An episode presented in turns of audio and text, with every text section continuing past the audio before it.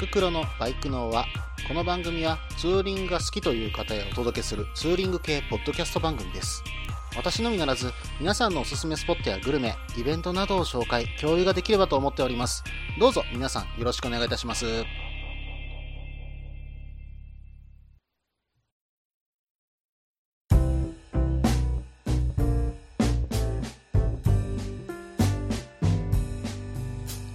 はい、始まりました。バイクのは第33回ですね。お相手はタククロです。どうぞよろしくお願いいたします。さて、えー先週の土曜日かなうん、ちょっと時間があったんでね、えー六甲山の方に少し走ってきたんですけども、私ね、ちょっとあの、ホームコースと言っていいぐらいかな？うん、まあ結構近いところにね、えー六甲山がありまして、えー時間があるとね、ふらっと走りに行ったりするんです。まあこのね、あの、六甲山に走りに行くっていう内容は、ちょっと以前の放送でも、えーさせてもらったんですけども、あ、あの、決してね、あの飛ばしに走りに行くわけじゃなくて、えツーリングをね、あくまで楽しみに行かせていただいております。ただね、最近ですね、うん、自転車がね、本当に多いんですよ。うん。で、特にね、やっぱり午前中から登っていかれる方が非常に多いんです。でね、あの、普通に、まあ、体力のある方、もしくは慣れている方っていうのはね、あの、ガンガンガンガン登ってはいくんですけども、ただね、やっぱりちょっと街中から近いということもあってか、初心者の方もね、自転車初心者に、まあ僕は初心者かどうかわかりませんけど、うん、初めて山を登るのかなといったような方もいらっしゃるのかなと、うん、ちょっと、まあ、あの、あんまり自転車慣れてらっしゃらないなっていう方もいらっしゃるんですね。うん、なんでね、あの、バイクで登られる方はね、そういう方結構あの、ふらふらして自転車走られてる方もいらっしゃるんで、この辺はね、あの、気をつけて登ってください。えー後ろについてね、あの、イライラしないようにね、うん、双方気持ちよく走ってくださいね。えーその後ですね、少し用事がありまして、えー中部地方の方にね、えー向かわせていただきました。えその時に、うん、どうせならね、今、バイク系ポッドキャスト界でね、ちょっとあの、有名な食べ物が、まあ、ツイッターの中でね、え結構、え話題になっていたものがあって、気になってね、うん、ちょっと食べてきました。その食べ物とはね、船寿司ソフトでございます。うーん、船寿司ですよ。ソフトクリームに船寿司なんて合うのか？でもそれを乗せて売ってるんだから合わないわけないよなと。じゃあどんな味するんだっていう風に気になりましてね。うん。まあ、あれ見た瞬間危険な香りしかしないですけど、でもちょっと食べてみないことにはその世界わからないじゃないですか。なのでね、ちょっと行って食べてきましたよ。場所はね、滋賀県の奥永源寺、えー、渓流の里という道の駅ですね。うん。ちなみにこの船寿司ソフトなんですけども、まず、えー食券を買って買わせていただきました。で、その時に、まずは白いソフトクリームをね、えーコーンの上に乗せて、えーそこにね、えー奥の方から持ってきた船寿司ソフトのソースなるものをドバドバかけたというものなんですね。うん。見た目はね、非常にトロピカルみたいに見えて、まあ、ちょっとオレンジがかったものが船寿司なんだろうなと思いながら、で、周りに白いなんだろう、シロップみたいなものがね、ついてるんでね、すっごく美味しそうに見えるんですよ。うん。あれ多分船寿司って言わなければ多分ね、うん、そうだな、柑橘系のものが入っているっていう風に思ってしまうようなね、え見た目してるんですね。うん。そしてですね、ちょっと鼻元に持っていくと、うん。まあね、船寿司のいい香りがするわけですよ。そしてね、ちょっと店員さんの言葉、えーそしてですね、これは確か、えーグッドスピードのルイさんが言ってはったのかな。うん。あのーよくね、混ぜて食べてくださいって言われるんですね。うん。で、これね、実際、混ぜた方がいいです。何がいいのかちょっとわからないんですけども、うん、混ぜなきゃダメですとお伝えしておきます。そして、えーその船寿司ソフトの味は、あえて私はお伝えしません。ただですね、うん、アイスクリームの味がかき消されるっていうトッピングは初めてでしたね。うん。なかなか衝撃的な体験をさせていただきました。うん。食べてる時は顔は常に悶絶。途中でね、ため息も出ましたね。はい。ただね、あの、そこまでまずいかなと言われると、そうでもないんですよ。これはね、一度体験してみないとわからない、うん、なんていうのかな、味かな？うん、まあ、癖になるってわけではないんですけども、一回食べとかないと、この味は、うん、多分他の食べ物ではあんまり感じれない、えー、味ですので、一度ね、あの、食べられてみてください。ぜひね、あの、感想の便りお待ちしております。それではコーナーの方に行こうと思います。ツーリングスポット紹介のコーナー。このコーナーは私、もしくは皆さんから投稿いただいたおすすめのスポット、穴場のスポット、自分しかいないけど自分が好きなスポットなどを紹介するコーナーです。えー、今回はですね、レックスさんからお便りの方いただきました。えー、レックスさんといえばね、最近ツイキャスでね、新しい試みとか、まあ、の、外にね、出て行ってツイキャスをして、それで喋りながら、えー、何かをするということを非常にされていて、私たちね、あのツイキャス結構楽しみにさせていただいております。ぜひね、あの、またいろんな、えー、企画見せてくださいね。私も勉強させていただいております。それでは、えー、メールの方読んでいきますね。件名、ツーリングスポット紹介。いつも楽しく聞かせていただいております。レックスです。前回はツイキャスの宣伝までしていただきありがとうございました。コラボさせていただける日を楽しみにさせていただきます。今回は広島は呉の紹介をメールさせていただきます。呉海事歴史科学館、かっこ大和ミュージアム。定番中の定番ではありますが、初めて呉に行くなら外せない場所かと思います。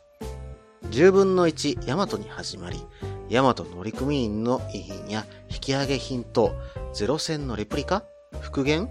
や、えー、展開等の太平洋戦争時のもの、松本零士のコーナーや造船、船舶科学に関するコーナーなど多岐にわたり展示されています。造船科学のコーナーでは子供でもわかりやすくなっているので家族で行かれるのもいいかもしれません。艦の外にはいくつかの船が展示されており、海側にはヤマトの4分の1のスペースを表したウッドデッキスペースがあります。向かい側にはヤマトの生まれた造船所の一部があり、ヤマトと同等の大きさを誇る船が作られているのを見ることができるかと思います。興味深い企画展も結構な頻度で開催されていますので、それに合わせて行くのもいいかと思います。呉港観光船大和ミュージアム近くのフェリー乗り場から観光船が出ており、海上自衛隊の停泊している船に海側から近づいてみることができます。海上自衛隊呉資料館、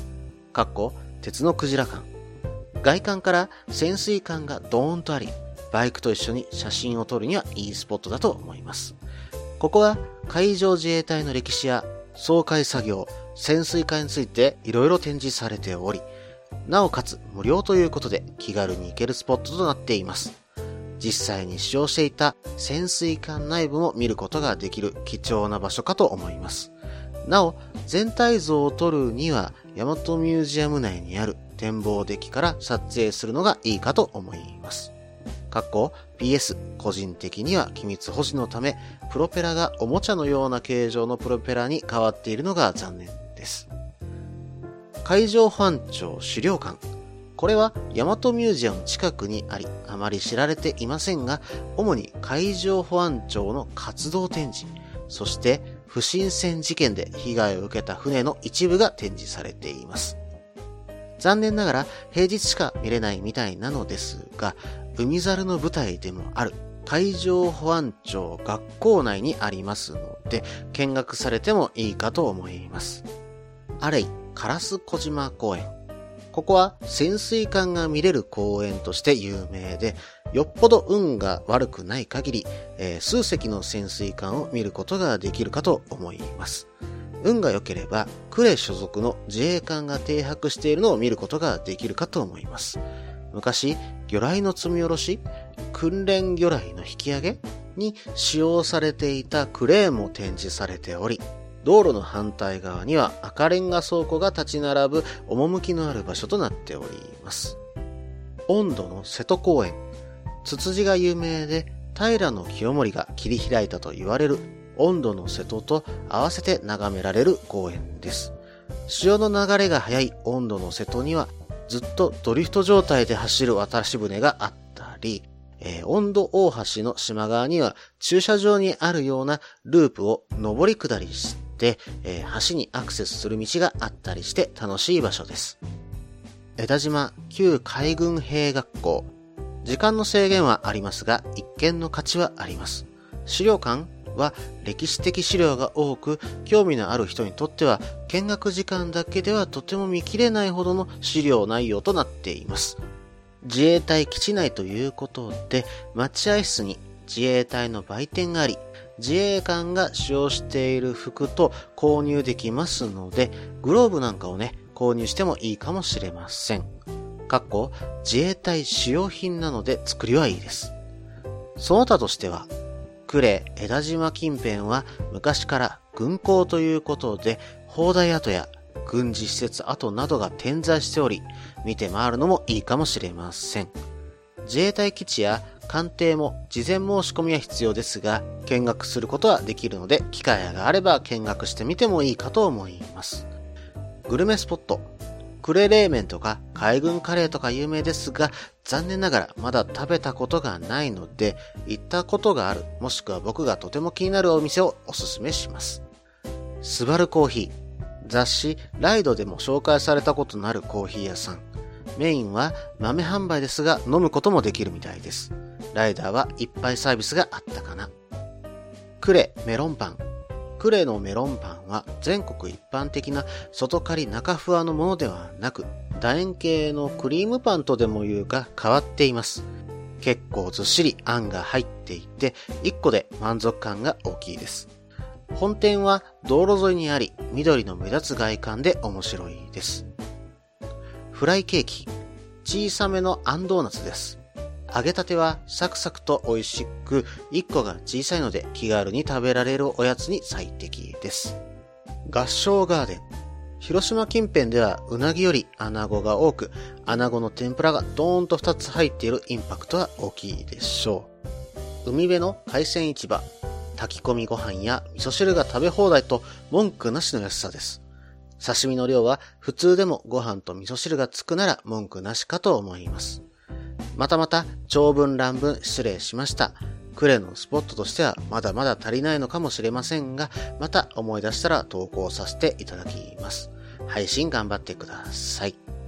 レックさん、どうもメールの方ありがとうございます。うん、広島のクレですね。うん、クレといえばね、私もイメージ的にはやっぱり軍港？うん、というか、やっぱり戦艦ヤマトのね、えー、イメージが私には強いですね。さて、えー、メールの内容ね、見ていこうと思うんですが、少しね、えー、長くなりましたので、この辺りで前半終了しようと思います。えー、後半はレックスさんのメールの内容を見ていこうと思います。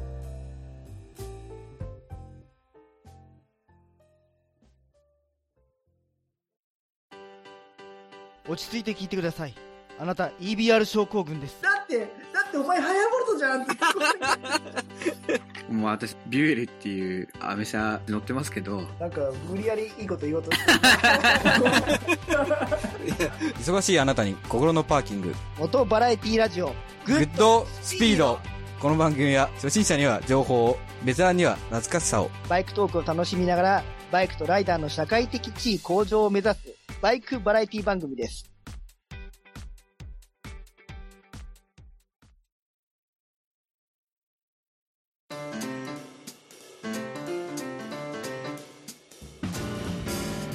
はい、ここから後半です。後半はですね、レックスさんのメールを一つずつ、えー、見ていこうと思います。はい、えー、では最初に書かれていたことなんですけども、えー、前回はツイキャスの宣伝までしていただきましてありがとうございましたというふうに書かれていました。えー、レックさんの方がね、え毎週、今はもう毎週どころか、そうですね、週に2回やってるかなぐらいの感じでね、えツイキャスの方されてます。レックスさんのね、あの知識もね、豊富なこともあってね、また旅先もね、あのいろんなところに行かれてるっていうこともあって、これがね、本当に面白いツイキャスになっていますんで、バイク好きの方はぜひね、あの聞いてみてください。それでは次見ていきますね。えー、今回はね、紹介していただいたスポット、えー、呉市という風になります。えー、呉市はね、まあ、結構、まあ、皆さんご存知な通り、えー、東洋一の軍港とね、え、知れ渡った場所ですよね。うん、やっぱりね、戦艦ヤマトが作られたというようなイメージもありますし、またね、うん、大きな空襲が確か13回以上かな、うん、あったというようなお話も伺っております。まあそういった中でね、えー、戦争と非常に密着してきた街ということで、まああのそういった戦争のね、関わることについての、まあ観光施設っていうのが、えー、結構存在してるかと思います。え、それをね、またレックスさんの、えお便りの方で書かれてましたんで、まあそういったね、ところ、えこの後のメールを見ていきましょう。えそれでは次見ていきますね。次は、えー、呉海事歴史科学館、えー、通称大和ミュージアムですね。うん、これはやっぱりね、有名な場所ですよね。10分の1のね、ヤマト、まあ、戦艦ヤマトが、えー、飾ってあって、またね、ゼロ戦のね、レプリカも飾ってあるんです。えー、ただですね、ここの中に一つ、えー、ちょっとね、気になるものというか、うん、これは戦争の思い出として、うん、こんなことはやっちゃいかんなというふうに思うものが一つ入ってます。えー、回転という、えー、実はこれ人間魚雷のね、えー、試作機、まあ実際の実物がね、えー、こちら飾られています。まあ本当にね、過去にあった非人道的な兵器なんですけども、まああの戦争のことはね、あのどうこうという感じでは私の方ではお話しさせていただきませんけども、うん、こういった兵器、うん、本当にね、何とも言えない気持ちが込み上げてくるものですよね。まあ、こういったもので、本当にあの戦争についてよく考えるっていったことも、えー、こういったね、ツーリングの中に入れてみるのもいいのかもしれませんね。あ、そうそう、それとですね、車好きの方、またこれからバイクの方もね、えー、実はこの戦艦ヤマト、もしかしたらね、えその技術の一部が、え今のバイクにね、流れ着くかも、まあ、車はね、すでに流れていると私はちょっと思っています。えー、昔は、えー、これ、呉海軍工廠というところで、えー、大和は作られたんですけども、うん、その後にですね、一度 IHI、石川島播磨重工株式会社さんが購入してるんですね。えー、現在はね、ジャパンマリンユナイテッドということで、IHI の関連会社としてね、え、操業してる会社なんですけども、この、えー、ジャパンマリンユナイテッドの前、えー、石川島播磨ですね、えー、IHI は、まあ、車のね、タービンを作ってることで有名ですよね。ターボ車のね。うん。ということはですよ、もしかしたら一昨年の、えー、モーターサイクルショーに出ていたスズキのリカージョン。あれ確かターボバイクでしたよね。うん。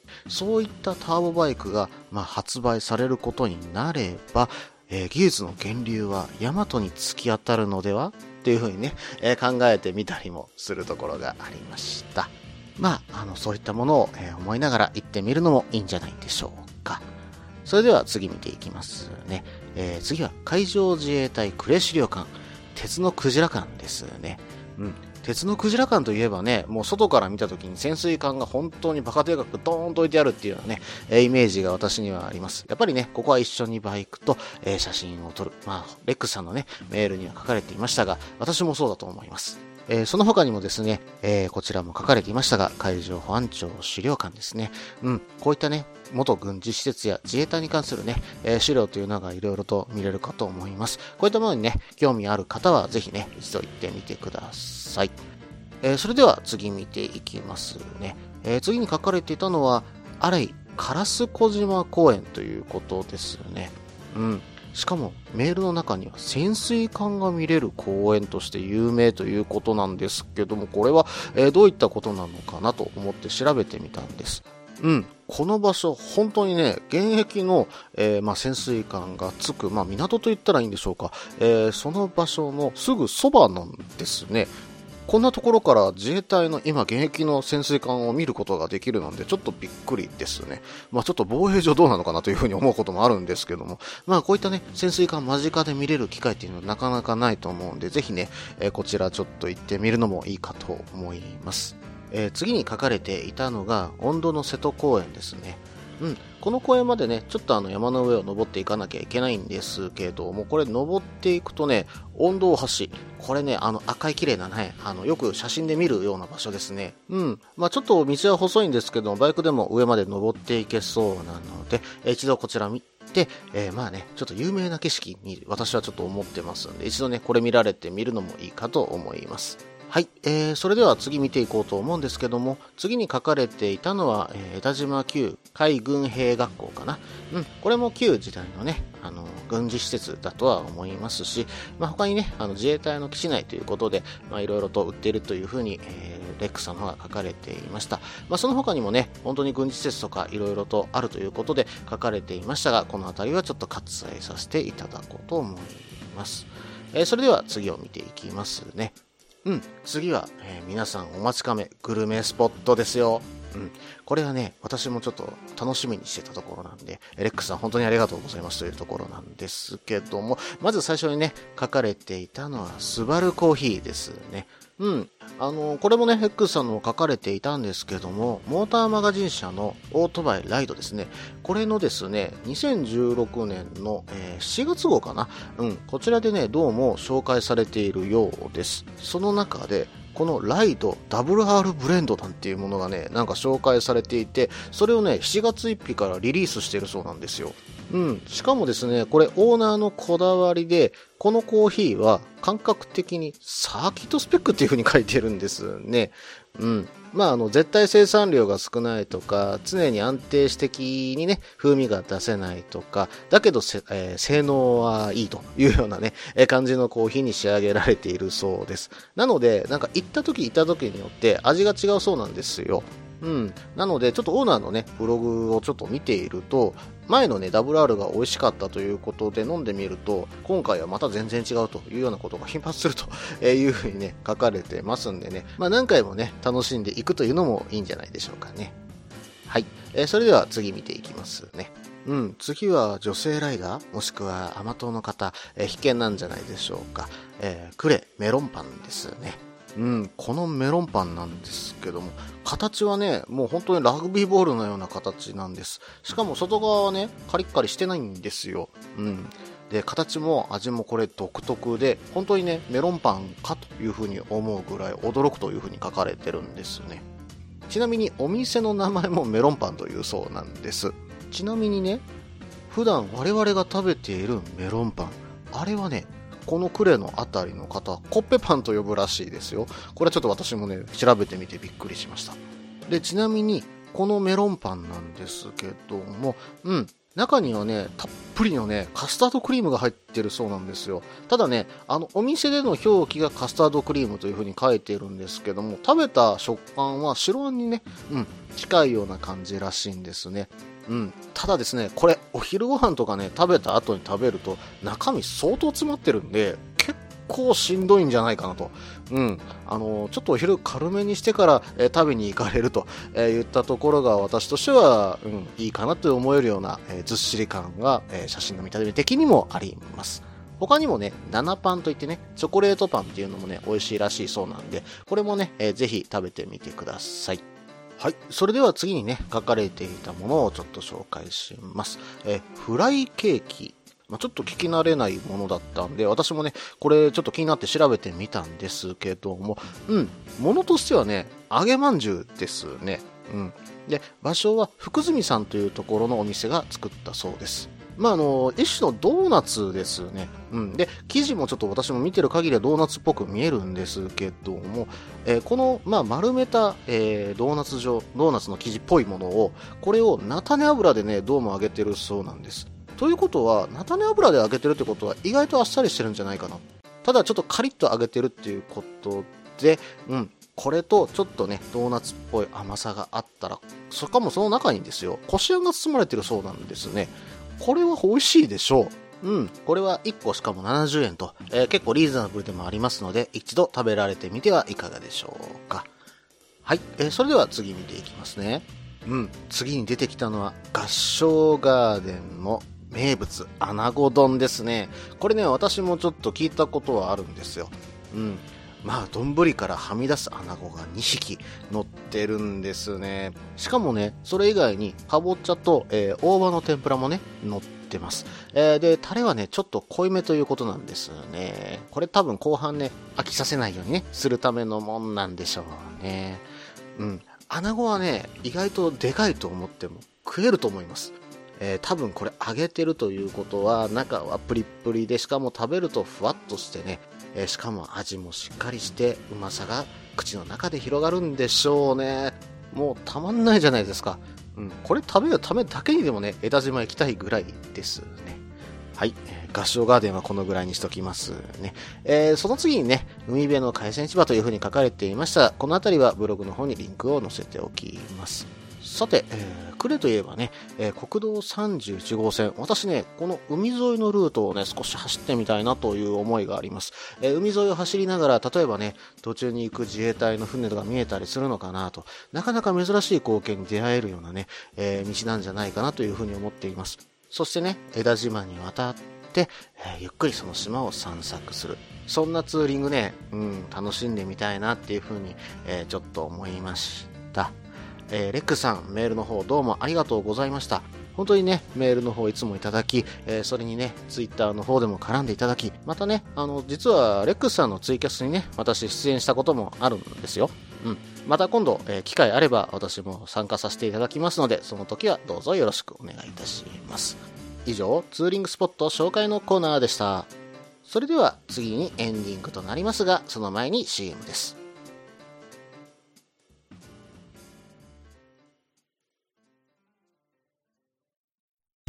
みんなでバイクの輪を広げよう。ツーリングスポットデータベース番組、バイクの輪は毎月2回程度不定期更新中です。皆さんよろしくお願いいたします。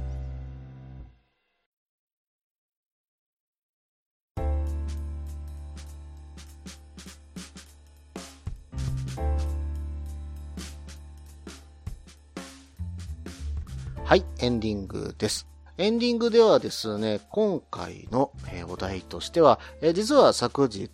えー同じポッドキャスト番組、しかも CM をね、えうちで流させていただいている、えグッドスピードさんの、えメインパーソナリティであるスカイジンさんとね、えツーリングの方に行ってきました。スカイジンさんはね、あの、ビューエルのファイヤーボルトにね、お乗りなんですが、うん、初めて実はまじまじとビューエル見させていただきました。うーん、ちょっとね、会った時には、まあ、スカイジンさんとは、えーそれなりにね、あの、お話できる仲だと私はちょっと思ってますので、言いたい放題ね、言っちゃったんで、あの、傷つかれてたら大変申し訳ないなというふうに思ってるんですけども、うん、ただこのビューエルファイアーボルトですね、うん、ちょっと日本人の考えでは発想ができないような作り方してるんじゃないかなと。アメリカ人が作ったちょっとハーレーのエンジンを使った速いバイクうん。まあそんな印象を私は受けましたね。ただね、実際見てみると結構かっこいいんですよ。しかもね、まあ、エンジンはハーレーのエンジンじゃないですか。っていうことはトルクもりもり上がってくるということは、意外とワインディング面白いんじゃないかなと。まあ、ちょっと重いのかなっていうところはあると思うんですけども、うん。一度ね、実はあの、試乗しようかなと思ったんですけども、勇気がなくてね、私ちょっとできなかったんですが、うん、今度はね、あの、スカイジンさんよろしければ、ぜひね、運転させてください。うん。で、今回のツーリングなんですけども、まあ目的としては私がスカイジンさんと一緒にツーリングしたかったというのもあるんですけども、もう一つはね、うん、スカイジンさんもともと関東に住まわれていて、今回ね、うん、転勤の関係で関西に来られたということでしたので、うん、関西にもこんなとこがあるんだぜっていう風にね、ちょっとお伝えしたかったということもあるんですね。うん。で、私がね、ちょっと今回、えーここに行こうよっって言わせていただいた場所が、えー、宮山なんですね。私ね、宮山が好きで本当にね、年に絶対3回ぐらいは行ってるんですよ。うん。しかも好きなのは、あの、道の駅の方じゃなくって、えー、かやぶきのね、里の方が本当に好きで、あそこでちょっとボケっとしに行くのがすごい好きなんですね。うん。で、そこの宮山の風景を見た後に、一つ私が本当にね、大好きなお蕎麦屋さんがあるんですよ。そこにね、スカイジンさんを連れさせていただいて、えー、実はそこでゆっくりした後に走り足りないなということで、舞鶴まで走ってですね、その後、えー大阪まで帰ってきたというルートを今回取らさせていただきました。さて、この宮山のお話、そしてお蕎麦屋さんのお話はまだね、バイクの輪の方ではさせていただいておりませんので、そのうちね、どこかでお話しさせていただこうかと思います。またね、こういったツーリングスポットに関しては、こういった宮山がいいですよっていう風なね、単発の場所とかでもね、構いませんので、ぜひね、送ってくださいね。あ、そうそう、今回、実は私の CRF をですね、スカイジンさんの方に試乗していただけたんですよ。うん。まあ、その話、グッドスピードさんの中でやっていただけたら面白いかなっていう風にね、ちょっと無茶ぶりしときましょうか。はい。この番組では皆さんからのメールを募集しています。ツーリングスポット紹介のコーナーでは、おすすめのスポット、穴場のスポット、自分しかいないけど、自分が好きなスポット、自分じゃいけないけど、良さそうなスポットを教えてください。また、旅先グルメのコーナー、イベント紹介のコーナー、ツーリングアイテムのコーナー、温かいお便りも待っています。できる限りご紹介させていただきます。メールはブログの方にメールフォームを設置しています。もしくはツイッターで直接メッセージいただいても構いません。ツイッターはタククロで検索していただければ CRF の画像でわかるかと思います。ではお便りお待ちしております。と同時に今回第33回ですね、バイクの輪。これにて終了となります。えーメールの方本当にお待ちしております。どうぞ皆さんよろしくお願いいたします。それではまた。